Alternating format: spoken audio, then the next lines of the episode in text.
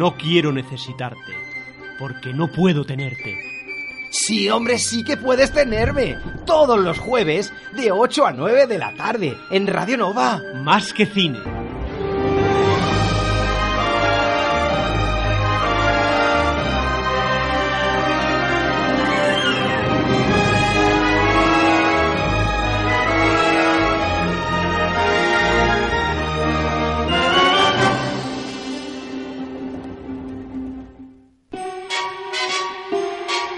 Comienza Más que Cine.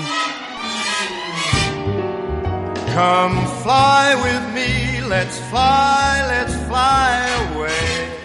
Muy buenas tardes y bienvenidos una semana más a Más que Cine. Estamos en la edición 386 a 7 de febrero y hoy contamos de nuevo con la presencia de José Luis Dana en la sección Los Olvidados. Llevábamos algunas fechas de descanso y volvemos con fuerzas renovadas para hablar de Steven Spielberg, en una de las facetas que mejor dominó, que no es otra que el puro entretenimiento, la acción, películas para casi todos los públicos que hizo que se le dominara o se le llamara el rey Midas del cine.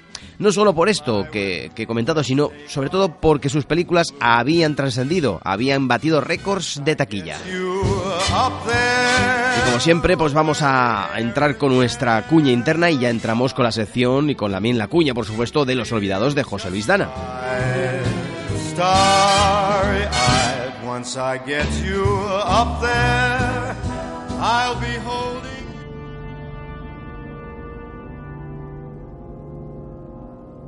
Javi, estoy deseando que llegue este jueves. ¿Por qué, Raúl? ¿Qué pasa? ¿No lo sabes lo que ocurre en todos los jueves? ¿Partido de fútbol? No, no, por favor, algo más importante. ¿Política? No, no, más importante todavía. De 8 a 9 de la noche. ¿Qué hay? ¿Qué hay? Dímelo. Va de cine. Ah, va de cine, va de cine. Va de música. Va de música. Venga, dímelo, que no, que no lo sé, no lo sé, no lo sé. Más que cine. Ah, sí, más que cine. El programa que, ¿Qué hacemos? Es verdad, el que hacemos. 11 temporadas ah, ya. ¿lo hacemos tú y yo? Sí, hombre, ahora tú y yo siempre. De, de 8 a 9 de la tarde, todos los jueves, en Radio Nova. O de la noche. O- claro, sí. en inviernos de la noche. Pues os animamos a escuchar más que cine, menos mal que me lo has dicho. Todos los jueves de 8 a 9. Aquí en Radio Nova. Los Olvidados, una sección presentada por José Luis Dana.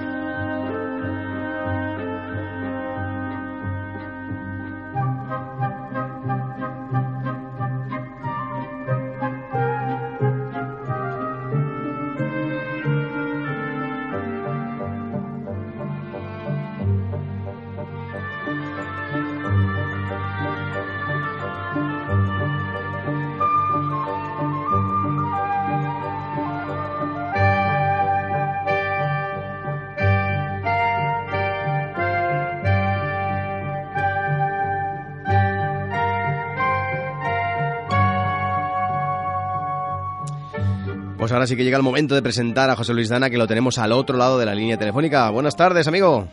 Hola, buenas tardes Javi, buenas tardes a todos, ¿qué tal? ¿Cómo estáis? Pues muy bien, con, con ganas eh, para volver, vamos a volver a repasar ¿no? algunos de, de esos éxitos importantes pues que, que dieron el espaldarazo a la carrera del señor Steven Spielberg y que le, bueno, que le ha ayudado ¿no? a convertirse en un productor y sobre todo en un director bastante solvente que hacía realmente lo que quería dentro, evidentemente, de, estar dentro de- del, mundo de, Hollywood, que es complicado sacar proyectos adelante, con, con un gran poder de decisión, la verdad, en, todos ellos. Y, y, bueno, el segundo programa de esta temporada ¿no? lo dedicamos a, a Steven Spielberg, en la cual repasamos las primeras seis películas eh, que había realizado. Eh, destacamos películas como Tiburón, eh, que durante un par de años fue incluso la película más taquillera de la historia. Encuentros en la tercera fase, una película de ciencia ficción que nos recuerda incluso a veces al mejor Kubrick en algunos momentos, y Indiana Jones en busca del arca perdida, esta asociación que, tuvo con George Lucas como productor y padre de, padre de la idea realmente de esta, de esta saga. Y también, evidentemente, con la colaboración activa, no solo como director, sino también ayudando en, la- en las ideas iniciales de creación de esta saga de Indiana Jones eh, junto a Steven Spielberg. Tres éxitos bastante claros, ¿no? Que ayudaron a que el director, ¿no? Pues eh, se labrara un camino bastante más fácil a partir de ese momento. Y entonces fue cuando, cuando llegó, ¿no? Pues una de esas maravillosas películas que fue E.T. eh, del año 1982. Eh, si te parece, José, pues eh, antes de empezar a hablar de estas películas que como he dicho al principio del programa, pues le denominaron el rey Midas del cine, porque bueno, vamos a hablar muchas de ellas. Hay entre medias, ¿no? De algunas de estas producciones, no precisamente con esta de T, pero eh, posteriormente de las que vamos a comentar, que, que hizo otras, otras películas. Pero hoy vamos a centrarnos, ¿no? Más bien en la parte de las, de las grandes producciones, ¿verdad, José? Sí, así es.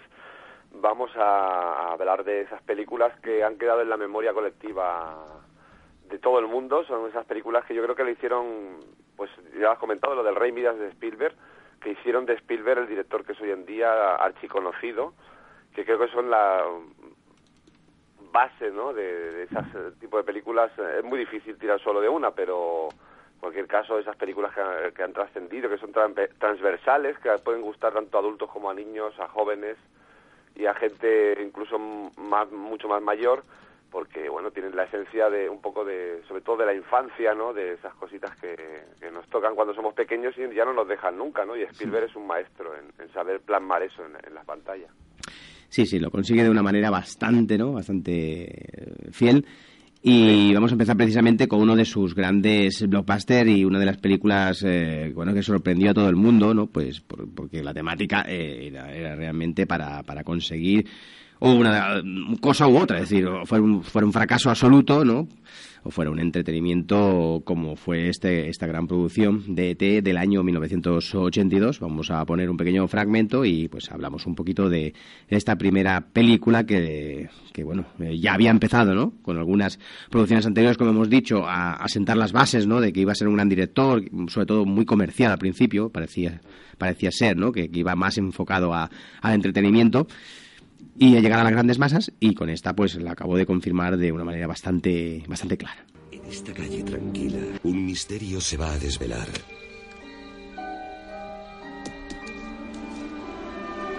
Y una aventura va a comenzar de nuevo. Me lo voy a quedar. En marzo del 2002, la obra maestra de Steven Spielberg vuelve a los cines de todo el mundo. ¿Qué está ET, mi casa, teléfono. ET, telefonear a casa. Como nunca lo habías experimentado. Con efectos visuales mejorados. Escenas nunca vistas. Y banda sonora remasterizada digitalmente. La próxima primavera emprende el viaje. Bueno, ¿qué ¡Vámonos! Y experimenta la emoción del regreso de ET a casa, a la gran pantalla, para que una nueva generación descubra lo que el resto de nosotros nunca olvidaremos.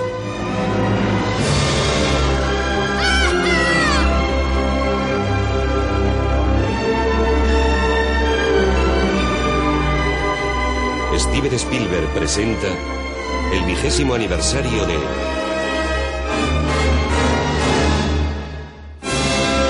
ET, el extraterrestre. Pues esta, este es el, el, momento, ¿no? El trailer que se lanzó cuando apareció el 20 aniversario, en 2002, pues se hizo esta, esta versión, volvió a aparecer en cine y la película volvió a estrenarse con, pues evidentemente otra vez con un plus de recaudación eh, que, la, que la puso también pues eh, en lo alto de, la, de, de, bueno, de una de las películas más taquilleras de la historia del cine hasta ese momento. Una, un coste muy, muy bajito, de eh, 10 millones, pero recaudó hasta 800 millones a nivel mundial y durante muchos años esta película fue la película con más recaudación de la historia del cine.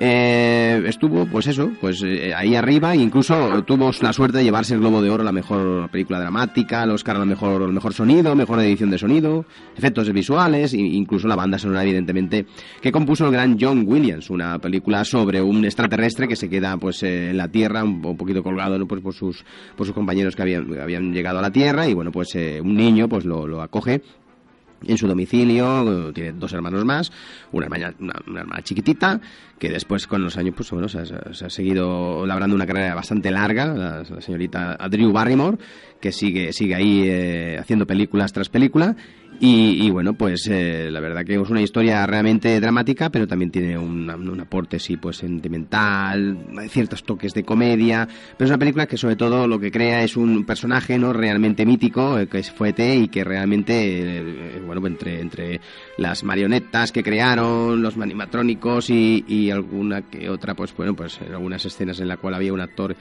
un enano que, que, lo, que lo interpretaba, pues la verdad que el personaje fue creado de manera maravillosa y es uno de los mitos del cine que hoy la sigues viendo y te la crees de, a todas, todas. Es decir, no, no, no, no parece que sea aquello un muñeco, ¿no? Como en otras producciones de esa época. Estamos hablando de, ET, una, una, gran película que a mí por lo menos siempre me ha encantado y la sigues viendo y, y te sigues emocionando, José. Sí, sí, es una película muy emocionante y que yo en mi caso, por ejemplo, la, la vi cuando era pues más o menos un, un preadolescente o sea que todavía tienes ese, ese punto ¿no? de, inocencia, digamos, eh, infantil. Y, y, realmente mucha gente, luego cuando pasa el tiempo, ¿no? Aparte de lo que cada uno pudo vivir en su momento cuando la vio, que yo también la pude ir a ver al cine y realmente salí fascinado de ella, porque además veníamos de ver películas que como eh, la, las películas de la Guerra de las Galaxias o, o cosas así que incluso encuentros de la tercera fase y que muchos a lo mejor pues, podían llegar a creer que era como una especie de continuación ¿no? de encuentros de la tercera fase pues en, en parte lo es por el, en el sentido de que bueno pues es, es una también una especie de de eh, vienen los, los eh, extraterrestres al, al planeta y, nos hacemos en, más o menos amigos de ellos no pero lo que en, en encuentros de la tercera fase era como más eh, trascendental, algo más místico, incluso más religioso si quieres, aquí en, en, en ET el extraterrestre, al tener ya el personaje de ET y esas palabras que hemos escuchado en el tráiler, ¿no? Lo de teléfono, mi casa, que son míticas y que, eh, bueno, todavía alguna que otra vez se puede llegar a escuchar en alguna conversación, pues eh, que haya un personaje concreto como es el, el muñeco de ET, que además, como bien has dicho, pues no lo creímos, pero a pie juntillas, porque bueno, sales allá, ya te digo, alucinado y más si tienes cierta edad, pues eso es lo que hace que esta película sea eh, más eh, mítica y, y, más entrañable si cabe que, por ejemplo, alguna de las que haya hecho antes, a pesar de que fuesen muy taquilleras. Esta es una historia muy sencilla, de que el mismo Steven Spielberg eh, decía que eso, que quería hacer un, una película pequeña, sin grandes dosis de efectos especiales, íntima, y que en aquel momento él incluso llegó a pensar que probablemente no diese ningún tipo de rendimiento en la taquilla. Eh, en eso creo que se equivocó, no sé si lo dijo en plan, bueno, pues por modestia, ¿no? Digamos, o porque realmente lo creía así, creía que una película de, de, de ese calado no iba a llegar a lo que realmente luego fue. Estuvo muchísimos años como la película más taquillera de la historia del, del cine y realmente, mmm, bueno, pues es un, esta sí que es una de las eh, creo que está en el podio de las tres películas de Steven Spielberg, es eh, esencial. Creo que también abrió un capítulo, que eso también es, para mí es lo más importante quizá, que lo ha hecho en muchas ocasiones, pues como ya hemos comentado en los programas y seguramente y seguiremos comentando más adelante, abrió puertas, ¿no? En el sentido de que es del año 82 y en los años 80, si luego empezamos a pensar en la cantidad de películas que salen, no que imiten, pero sí que cojan la esencia de lo que es ET, que es una historia fantástica, con una parte realista que es que, bueno, pasa aquí, le pasa a una serie de gente que le pasan cosas como nos pueden pasar a nosotros y que tienen eso, pues, esa, esa vinculación, ¿no?, con el hombrecito del espacio.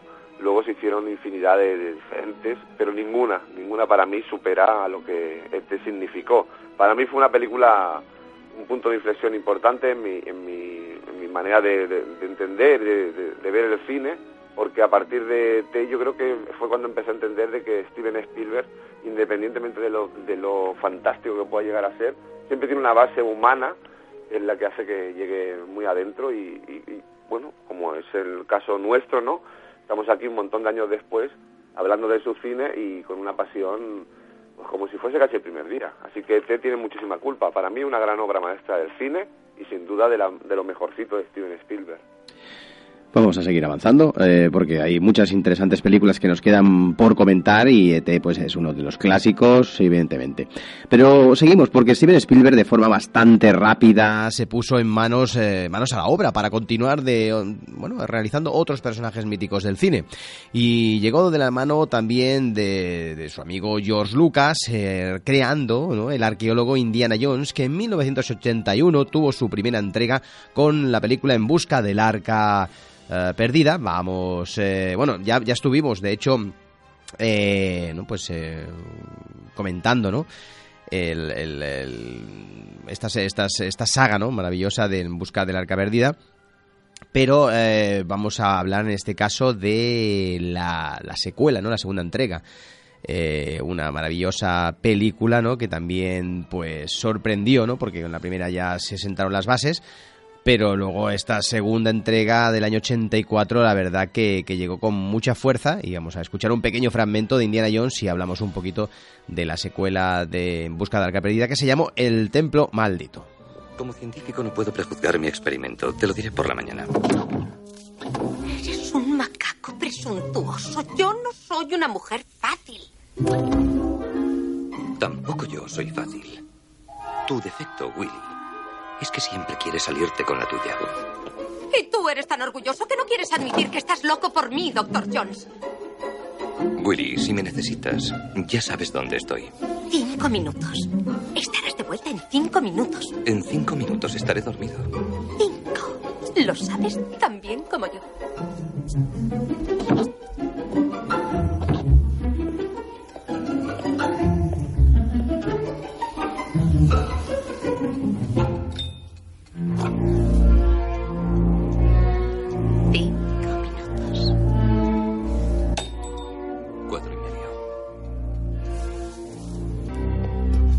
Esclavo de palacio. Actividades nocturnas. ¿Yo, macaco presuntuoso? Te lo diré por la mañana. Es increíble. Ese no viene. Esa no viene. ¿Seré capaz de no ir?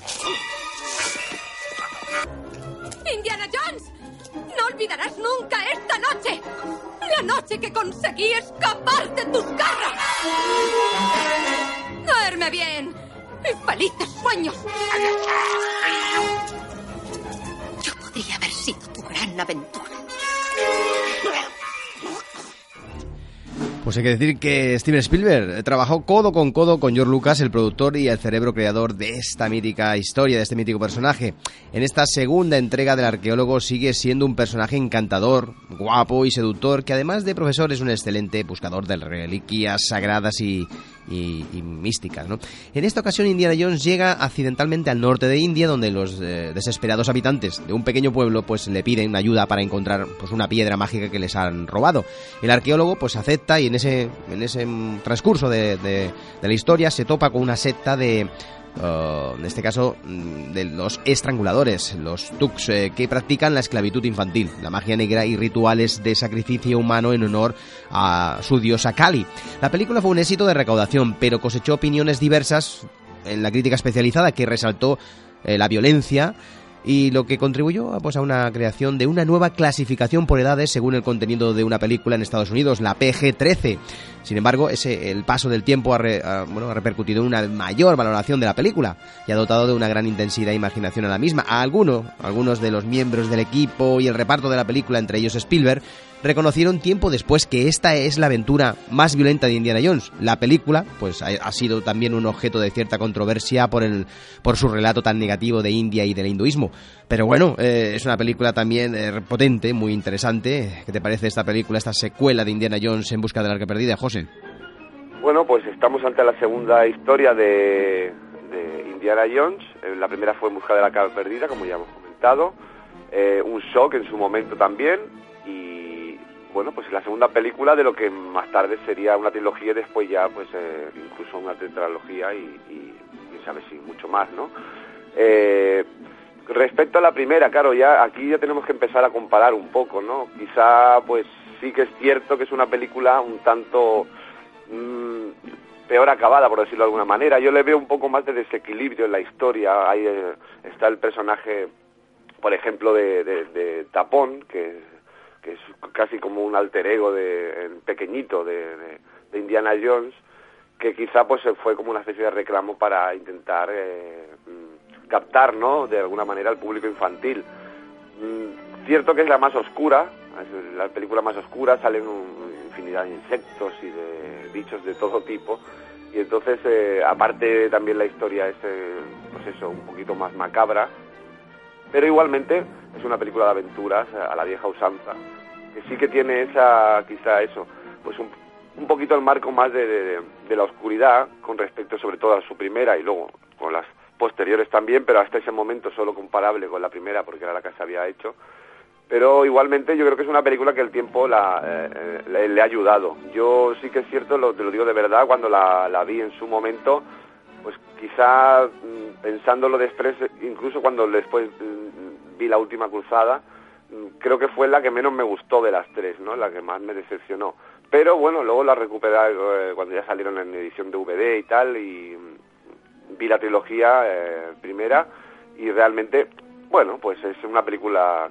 Sigo pensando que quizás sea la peor de las tres, pero eh, ha ganado enteros, teniendo en cuenta que la primera y la tercera, sobre todo la primera, que es el shock, ¿no? Es eh, eh, espectacular, ¿no? Es un el cine de aventuras que, pues bueno, nuestros padres o los, los abuelos, pues estuvieron cuando en los años 50 y 60 había películas de aventuras que de, Robin Hood y de, mm, de infinidad de personajes, nosotros tuvimos a nuestro Indiana Jones. Y esta, pues, sí, es un poquito quizá más... eh, sobre todo más oscura, yo creo que esa es la palabra. A quien le guste un poco más el tema este de la oscuridad o lo, lo tolere más o le guste más a lo mejor el cine más fantástico de terror, pues puede llegarle a causar más, más impacto. Eh, aún así, para mí una muy buena película también de Steven Spielberg, Spielberg y, digna su- sucesora ¿no? de En busca del arca perdida, por lo tanto, bueno, pues sigue sumando. A lo mejor no hace una eh, película excelente, que yo creo que no lo es, pero sí que es una película, cuando menos, muy buena y que el tiempo creo que la ha tratado en, bastante buenas condiciones, ¿no? La ha dejado en muy buen lugar. Bueno, pues seguimos porque ahora precisamente después llegó una época de películas dramáticas que, como hemos comentado al principio, estas no las vamos a comentar porque hoy vamos a centrarnos en esas grandes superproducciones. Llegó unos, unos- una serie de películas, como digo, ya de estilo más dramático que, que- ya hablaremos en otro especial, ¿no? Entre los años 85 y el 93, donde Spielberg se reinventó y consiguió pues un poco el aplauso de la crítica, ¿no? Hablamos, por ejemplo, de Color Púrpura, El Imperio del Sol y sobre todo la lista de Schindler. Incluso un poco más adelante de esa década de los 90, concretamente en el 98 ya a finales, nos regaló otra obra maestra, Salvar al Soldado Ryan. Pero esto lo comentaremos en el especial dedicado pues a los dramas, donde el director se acabó consagrando definitivamente no solo con el drama social, sino sobre todo con el drama sobre la devastadora Segunda Guerra Mundial, que además lo extendió al mundo de las series con dos superproducciones sorprendentes. Pero vamos a retomar sus éxitos comerciales y su siguiente estreno, después de la exitosa secuela de Indiana Jones, sería la tercera entrega de la saga de Indiana Jones y la última cruzada del año 89. Y vamos a escuchar un pequeño fragmento antes de hablar de la película.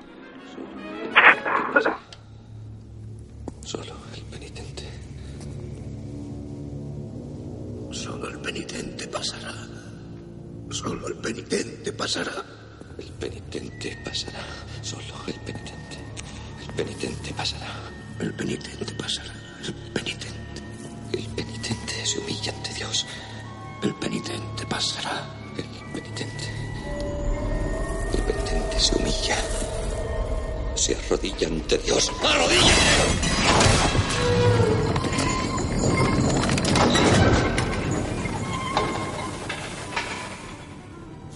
Pasado! Hemos pasado. Está a salvo. La segunda prueba es la palabra de Dios. Solo el que siga los pasos de Dios podrá seguir adelante. La palabra de Dios. La palabra. Seguir los pasos de la palabra. No, Henry, no trates de hablar. El nombre de Dios. El nombre de Dios. Jehová. Pero en latín. Jehová empieza con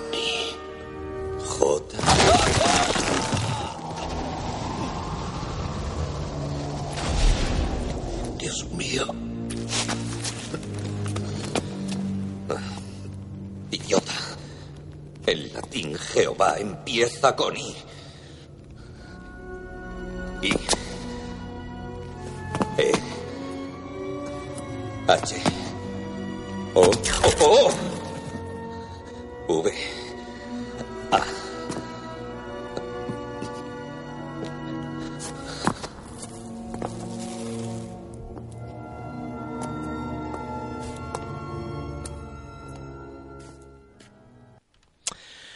Pues esta película fue el éxito, el éxito más grande, ¿eh?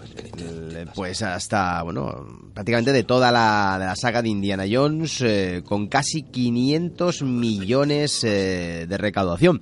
Eso sí, costó bastante más que las anteriores, unos 50 millones, y seguramente que una buena parte se la llevó Sean Connery, que era una superestrella y que en aquellos años estaba en lo más alto de su popularidad. Obtuvo un premio Oscar en la categoría de mejores efectos eh, especiales y edición de sonido, de un total de tres nominaciones, siendo las restantes, en este caso, mejor banda sonora y mejor sonido. La segunda entrega tuvo unas críticas eh, por el tono oscuro, como hemos dicho. Para superar a, la- a la- a esta secuela, a esta segunda entrega, los realizadores querían retomar el estilo, tanto narrativo pues, como visual, de En busca del arca perdida. La trama describe la búsqueda del padre del arqueólogo, del padre que, que es Henry Jones, interpretada por Sean Connery, secuestrado por los nazis, los cuales buscan el grial para obtener la inmortalidad. Para impedirlo, pues Indiana Jones debe de descubrir una serie de pistas relacionadas con, con el mismo, los cuales habrían eh, de llevarlo directamente a la ubicación del legendario cáliz usado por Jesucristo en la última cena y es donde hemos escuchado el fragmento este curiosamente. La película fue un éxito de público y de crítica y la verdad que la gran interpretación de Sean Connery acabó convenciendo y aparte pues eh, ese binomio creado por los dos que lo hizo súper divertido, ¿no? Eh, con unos diálogos chispeantes y muy entretenidos. Es justo la primera de las... mm, Bueno, eh, junto a la primera, es, para mí es de las mejores de la saga. Eh, ¿Qué podemos decir de, de esta película, José? ¿Y qué significó esta, esta película dentro de la carrera? Me imagino que será un- de- una más dentro de la saga de- de las producciones dirigidas por Spielberg. Bueno, pues eh, Indiana Jones y la última cruzada yo creo que es un poco el, el- le da pie a que puede seguir eh, explotando el personaje sobre todo hasta límites insospechados. Podía haber hecho infinidad, de hecho salió la serie de eh, una serie de televisión, luego se hizo años más tarde la siguiente y lo que hizo fue pues eh, eh, Steven Spielberg como ya se ha comentado al no estar eh, demasiado contento sobre todo con él decía que toda esa gente que había ido a ver la segunda película, la del Templo Maldito, y se había tapado los ojos en alguna ocasión, quizá por la violencia, entre comillas, de, algunas escenas, pues quería que volviesen al cine, ¿no? De alguna manera lo que hizo fue prácticamente hacer una, no una copia, pero sí una continuación muy fiel y muy bastante semblante a, a lo que fue eh, En busca de la arca perdida, una película de aventuras con muchísimo ritmo y que en esta ocasión además, pues bueno, nos retrotrae un poquito a la infancia de Steven Spielberg, nos pone en, en conocimiento de cómo nació el personaje eh, y al mismo tiempo introduce al padre. Esto para mí, más allá, que ahora lo veremos además con las próximas, sobre todo con la próxima película de la que hablemos, eh, mm, pues lo que hace es eh, que al cine puedan ir eh, diferentes generaciones, ¿no? Ya van los padres con algunos hijos y ya empieza a ser una película que es para todos los públicos de verdad y que mm, el personaje de Sean Connery, por ejemplo, pues se le da una riqueza espectacular, ¿no? Le- es un personaje pues duro, es eh, un padre mm, con- que tiene un- mucho carácter, pero al mismo tiempo tiene muy- también mucho sentido del humor y eso hace que la película pues tenga eh, lo que le faltó al Templo Maldito para mí, que es un poco el equilibrio, ¿no? Aparte de que es algo más blanca y estamos hablando de que nada más y nada menos que salen nazis, que es bueno más oscuro que los nazis, pocas cosas hay y además real y luego eh, pues están buscando el santo grial no que es eh, bueno pues consumen un poco de la cultura eh, sobre todo cristiana no de alguna manera. Por lo tanto una película muy arriesgada que le salió perfecta y que para mí estoy contigo es eh, de lo mejorcito de la saga y en cuestión de cine de aventura pues es súper entretenida eh, dan ganas de verla pues cuando uno quiere levantar el ánimo es una película espectacular para ver. Así que para mí un- una película de 10 también no en, cierto sentido no repercute tanto en la carrera porque ya había hecho y no deja de ser una secuela de o sea una continuación de, de, de una película que ya había hecho, por lo tanto el personaje le lo conocemos y no impacta tanto en ese sentido, pero sí que tiene una repercusión importante en cuanto a el asentamiento de su cine y el captar sobre todo no a ese tipo de público infantil, juvenil y ya digo incluso adulto a partir de, de entonces gracias a una narración tan eh, dinámica y espectacular como es eh, Indiana Jones y la última cruzada. Y solo pues eh, pasaría, eh, solamente pasaría un año eh, para que volviéramos a, a ver a Steven Spielberg dirigiendo de nuevo. Y hablamos de Hook. Eh, Hook es la, la adaptación del libro de James Barry, eh, la historia sobre Peter Pan. Y vamos a escuchar un pequeño fragmento y ya damos paso a, nuestra, a nuestro análisis. ¿Vas a comerte eso? No, por favor, toma. ¡Come! ¿Qué pasa? ¿Dónde está la verdadera comida? Y no puedes imaginar que eres Peter Pan. Nunca serás Peter Pan, así que come. ¿El qué? Si aquí no hay nada. Gandhi comía más que esto. ¿No te acuerdas? Era tu juego preferido. Déjate de juegos, quiero comer de verdad. Quiero un filete, quiero huevos y quiero un café. No puede ser. Chínchate, gordinflón, cara de... ¡Pasa! Tienes muy malos modales, ¿sabes, jovencito? ¿Gusano baboso? Venga, dile uno mejor. No me digas que tú le animas. Sí, a ver cómo fardas, tarugo, abuelete, pedazo de orinal, panzudo. Estás dando muy mal ejemplo a estos niños, ¿sabes? Seguro que eres medio analfabeto. Almorrana de ombligo. Bueno, algo de vocabulario tienes. Puerco, culo gordo grasiento que vas oliendo a pedos de vaca. Alguien tiene aquí caca en la boca, ¿sabéis? Eres una fábrica de pedos. Saco baboso de entrañas de falta y vómitos de gato. Típica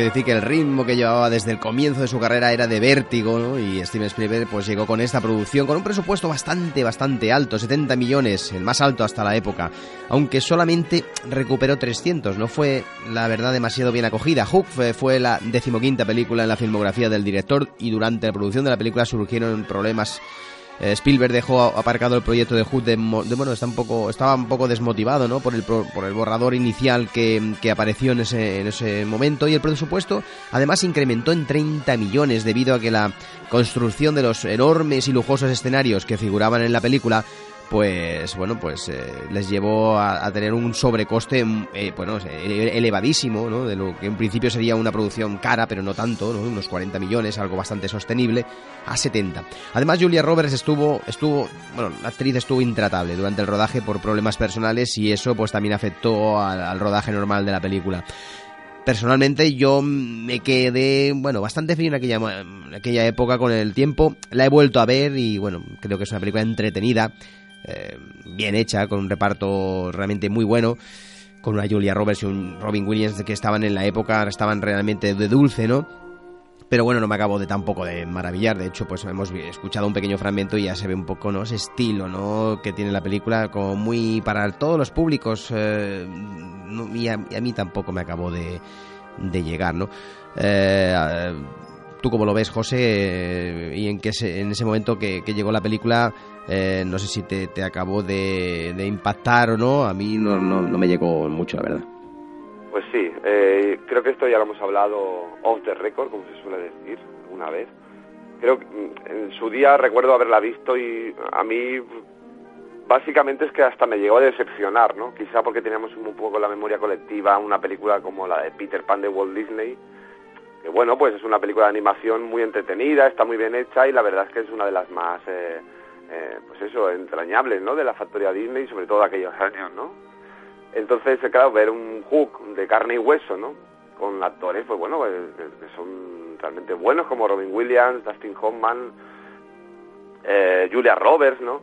Y, lo que hace pues simplemente es llevarnos a la historia de Peter Pan, pero de una manera un poquito desde el mundo adulto, ¿no?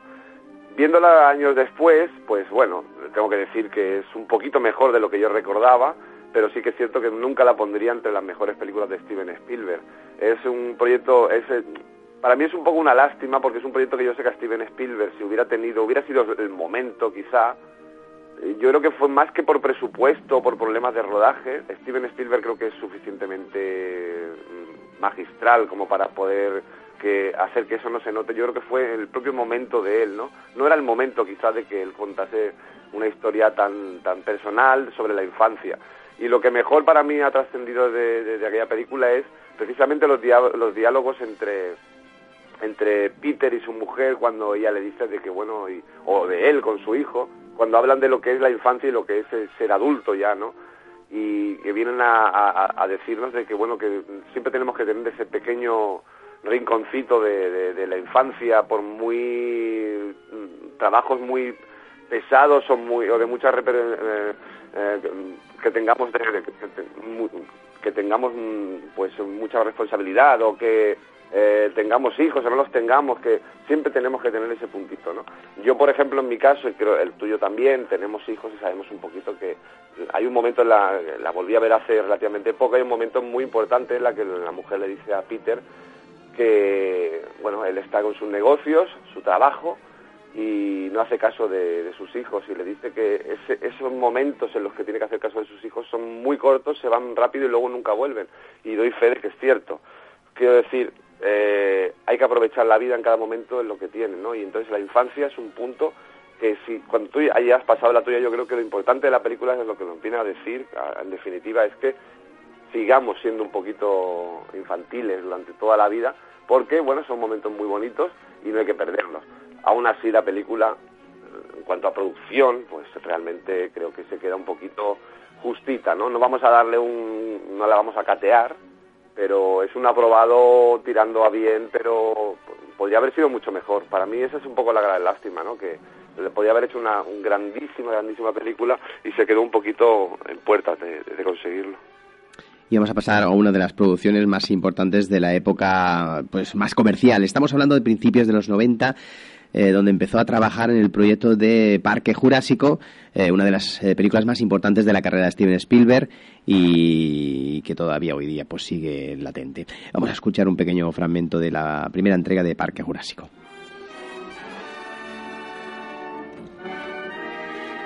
Buenos días, buenos días. El parque de atracciones más moderno del mundo basado en la más avanzada tecnología. Y no hablo de atracciones mecánicas, ¿saben? Esas las tiene cualquiera. No, hemos creado atracciones biológicas vivas tan asombrosas que cautivarán la imaginación de todo el planeta. ¿Qué te parece? que estamos en el paro. No querrá decir extintos.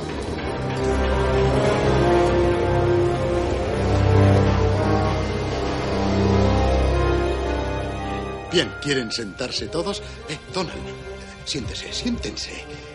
Ya llega. Eh, bueno, ya llego. Ahí estoy, soy yo. Hola. Hola. Contesten, digan hola. Hola. Hola. Hola, John. Oh, eh, sí, aquí tengo mi papel. Oh, bien, bien, gracias. Pero, ¿cómo he llegado aquí? Ah, eh, bien, te lo enseñaré. Primero necesito una gota de sangre. De tu sangre.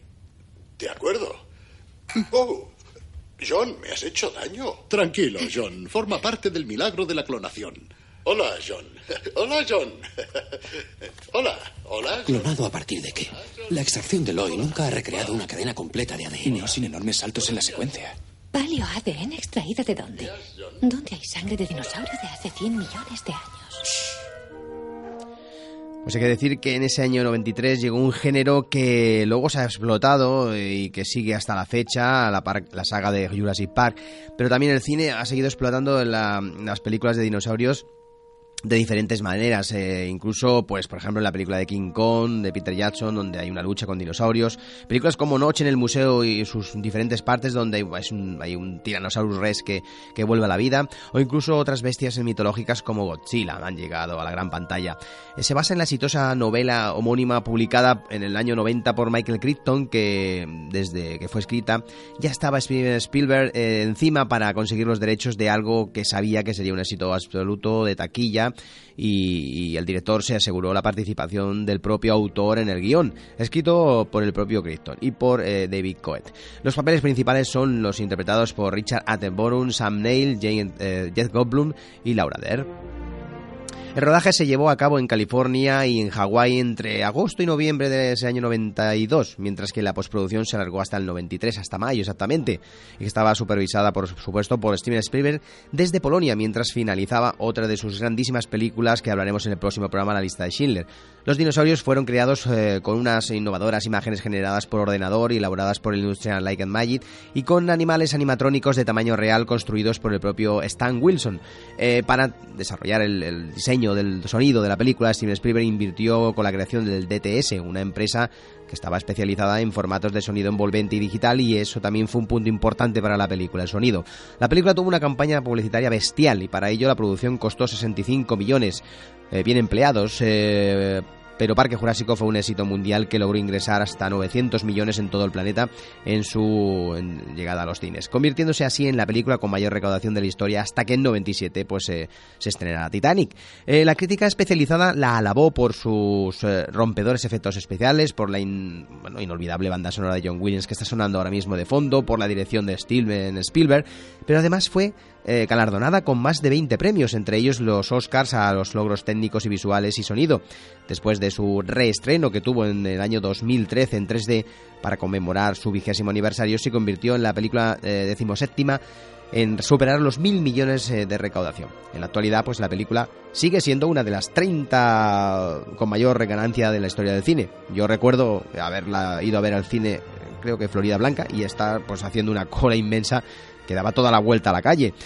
También recuerdo haberme comprado el merchandising de rigor, ¿no? Eh, bueno, me compré la camiseta, la gorra, y, es algo que en aquella época eh, fue un boom, por eso lo digo, ¿no? Porque esta película eh, recuperó ese hambre por la mercadotecnia y continuó meses antes e incluso durante todo ese proceso, antes, durante y después del estreno de la película, con cómics, revistas, álbums, cromos, figuras, etc, etc. Eh, ¿Qué te parece, José, esta, esta película? ¿La consideras tan importante para Spielberg? ¿Es un, es un gran blockbuster? A mí me parece una de las grandes también películas comerciales del director. Sí, bueno, eh, yo creo que eh, Jurassic Park es el Parque Jurásico, la película definitiva ya del, por la que se le puede llamar ya Rey Midas absoluto, ¿no? como vienes a todo esto que has estado diciendo ahora, si los oyentes se, percatan, pues bueno, prácticamente todo es a nivel técnico, ¿no? Es un avance técnicamente impresionante. Sí que es cierto que tuvieron algunas, los críticos más sesudos, siempre pasa que, bueno, de los que realmente es poco recomendable hacer demasiado caso porque al final no verías casi ninguna película.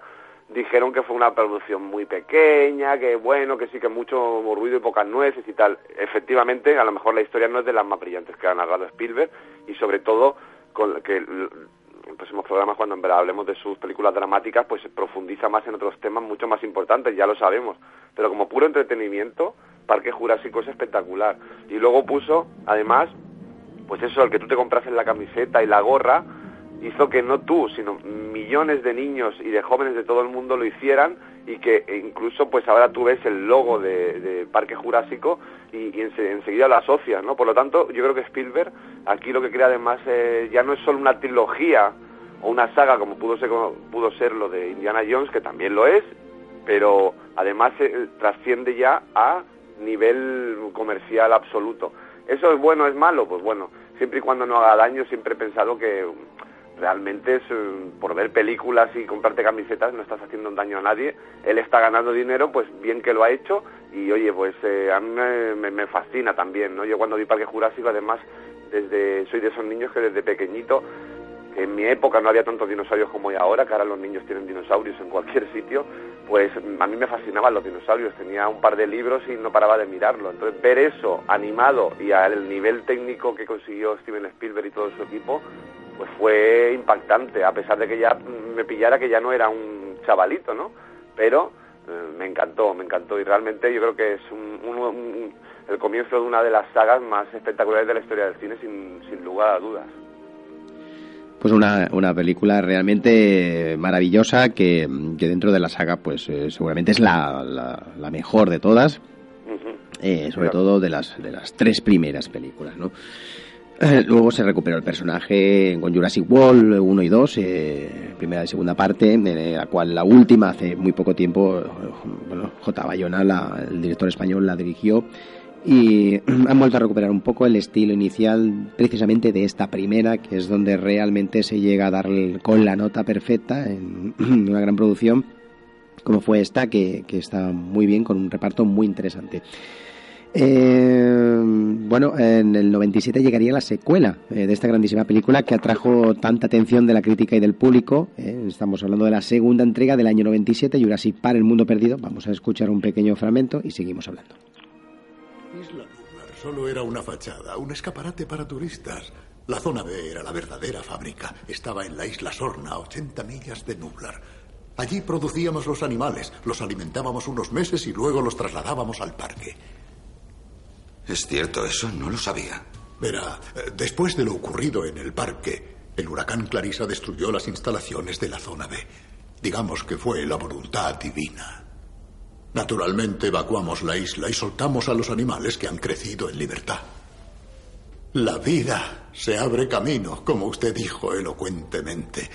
Pero hoy tenemos en esa isla un sistema ecológico completo con docenas de especies que viven en sus grupos sociales, sin alambradas, sin fronteras, sin tecnología que los constriña. Y durante cuatro años he tratado de protegerlo de interferencias humanas.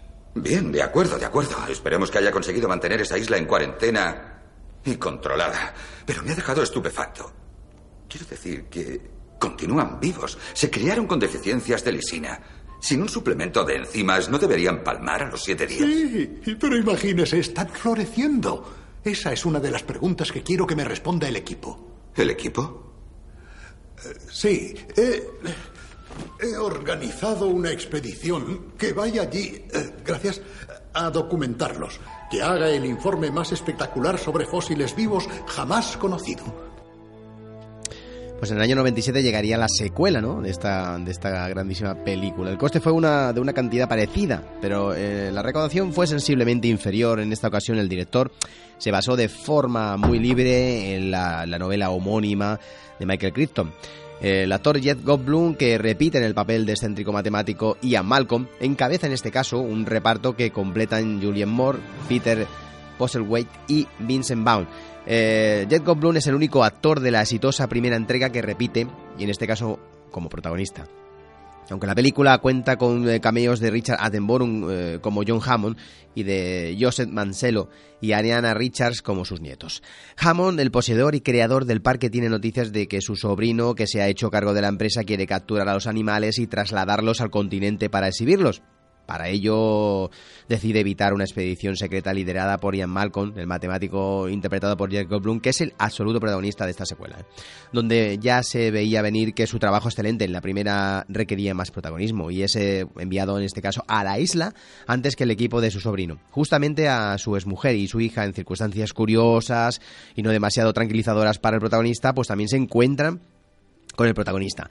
Ambos equipos chocarán en medio de un lugar extremadamente peligroso y deberán intentar sobrevivir bajo el acecho de los eh, temibles animales prehistóricos. La trama y el tono de la secuela son eh, sustancialmente más oscuros que en la historia original y la película incluye bastantes más animales creados con animación digital y animatrónica es prácticamente lo más interesante de esta película, que vemos que en aquellos años aquello fue un boom, ¿no? Porque conseguía hacer en realidad en imágenes algo increíble que no se había visto. Y en esta secuela lo potencia y eso lo, la hace interesante. Pero ni la crítica ni el público pues quedaron satisfechos eh, con esta secuela tomó en este caso el récord de tequilla más alta de un día, eso sí es verdad, con casi 26 millones de dólares, tuvo también el récord, récord que mantuvo hasta, hasta el estreno incluso de, de Star Wars, el episodio 1, que esto también, pues, pues en aquella época se puede ver ¿no? el boom que tuvo esta película en, el estreno inicial. También se convirtió en la película que más rápido pasó de esos 100 millones de, dólares, logrando la hazaña en solo seis días. La verdad que la gente estaba deseando volver a ver al personaje que había maravillado a todo el mundo.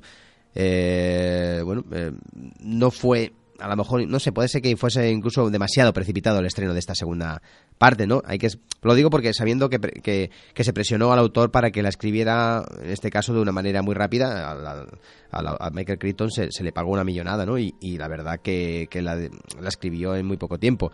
Además, ese mismo año el director Steven Spielberg estaba o estrenó Amistad, otro drama interesante y seguro que que bueno que estaba trabajando a, ambas, a ambos lados no para hacer el, estas estas dos producciones como hizo con otras películas no eh, y posiblemente esto no puede ser José que, que, también se haya visto que la película pues eh, en general le haya faltado un poco el alma el alma de la primera.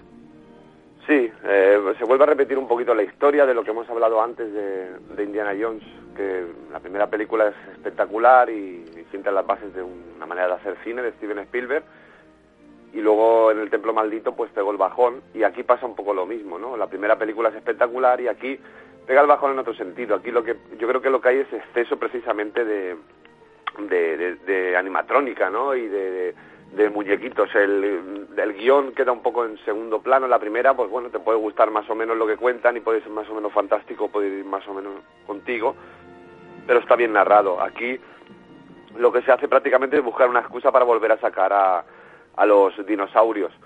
Claro, a quien le guste el cine de puro entretenimiento, sin más, y que sea espectacular y no le dé mucha importancia a la historia ni a la cómo está narrada, pues le puede gustar. De hecho, a mí no me desagradó la película, tengo que decirlo, pero sí que es cierto que, claro, objetivamente es muy inferior para mí a Parque Jurásico.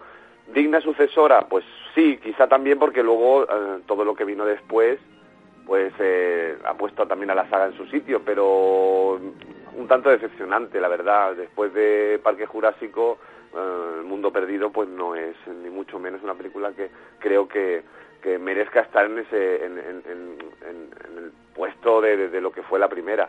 Aún así, pues bueno, es, eh, bueno, el paso del tiempo siempre pone las cosas en su sitio, es entretenida casi sin más, pero yo creo que es eso también, que, que estuviese en, en historias como la película Amistad, que no tienen nada que ver con esta, pues en tener la cabeza en dos sitios, en alguna vez, en alguna ocasión a Steven Spielberg, siendo como es, le, le puede incluso hasta favorecer porque fuerza que la máquina de una manera espectacular a la hora de hacer producciones, pero en este caso creo que fue contraproducente.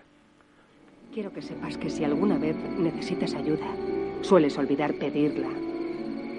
Puedes llamarme. Lo que sea, cuando sea.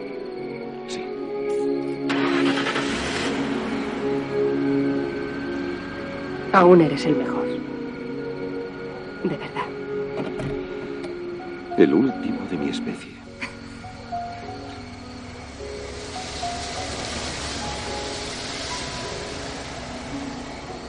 Gracias al minucioso estudio de la cavidad anterior de numerosos especímenes, podemos determinar la apasionante correlación que existe entre el paladar y la laringe.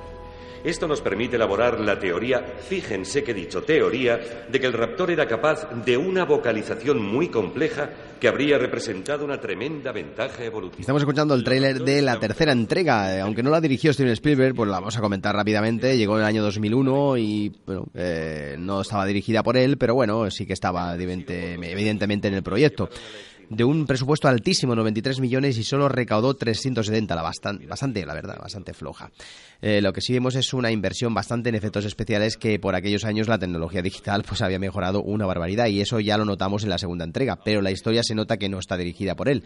Va al grano y en una hora y media justita nos cuenta una historia algo más forzada para poder volvernos a poner en situación. En esta ocasión los protagonistas son eh, los actores que hicieron famosa la primera entrega y Alan Grant, perdón, eh, interpretada por Sam Neill, eh, que ansioso por conseguir fondos que financien su estudio sobre la inteligencia del velociraptor, pues acepta la oferta de una pareja millonaria para sobrevolar la isla de Sorna en Costa Rica, poblada por dinosaurios creados genéticamente. Bueno, pues tras un accidente forzado, evidentemente aquí es donde Alan descubre que los Kirby estaban buscando a su hijo perdido en la isla tras un accidente en parapente. Y también volverán a ver, en este caso un papel corto, que hemos escuchado un pequeño momento al principio la voz de la actriz Laura Der, que también pues aparece en la primera entrega como paleontóloga, amiga del protagonista y tal, ambos.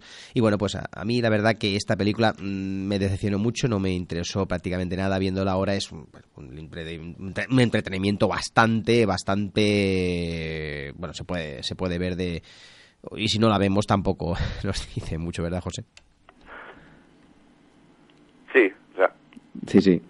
Realmente es una película muy floja se nota que no la dirige Steven Spielberg, sí que está por ahí, porque bueno, siempre hay cositas. La dirige Joe Johnston y pues es una hora y media del, del más puro entretenimiento sin casi sin ningún sentido. El, luego, a mí, por ejemplo, personalmente es una cuestión personal, pero a mí Sam Neill, por ejemplo, nunca me ha gustado demasiado como actor. Entonces ya si el, el protagonista no es del agrado de uno, ¿no? Que estoy hablando ahora simplemente por mí, ¿eh? No por el resto. Cada uno tiene sus gustos, ¿no?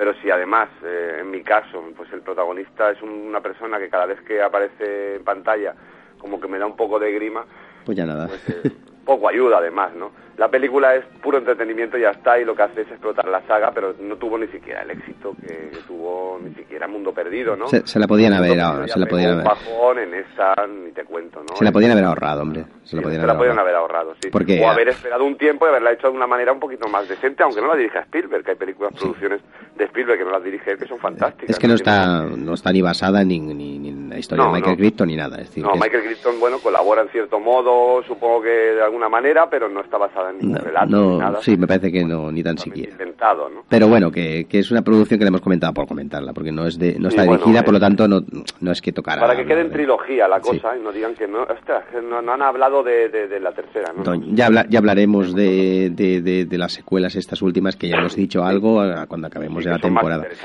cuando acabemos la temporada, porque será cuando seguramente repasemos proyectos y comentemos por encima pues algunas de esas producciones que está actualmente como productor Steven Spielberg trabajando ya de cara al futuro. De hecho, aún comentaremos algunas producciones que se nos quedaron pendientes de la etapa con DreamWorks, por ejemplo, que también tiene una época muy interesante a finales de los 90.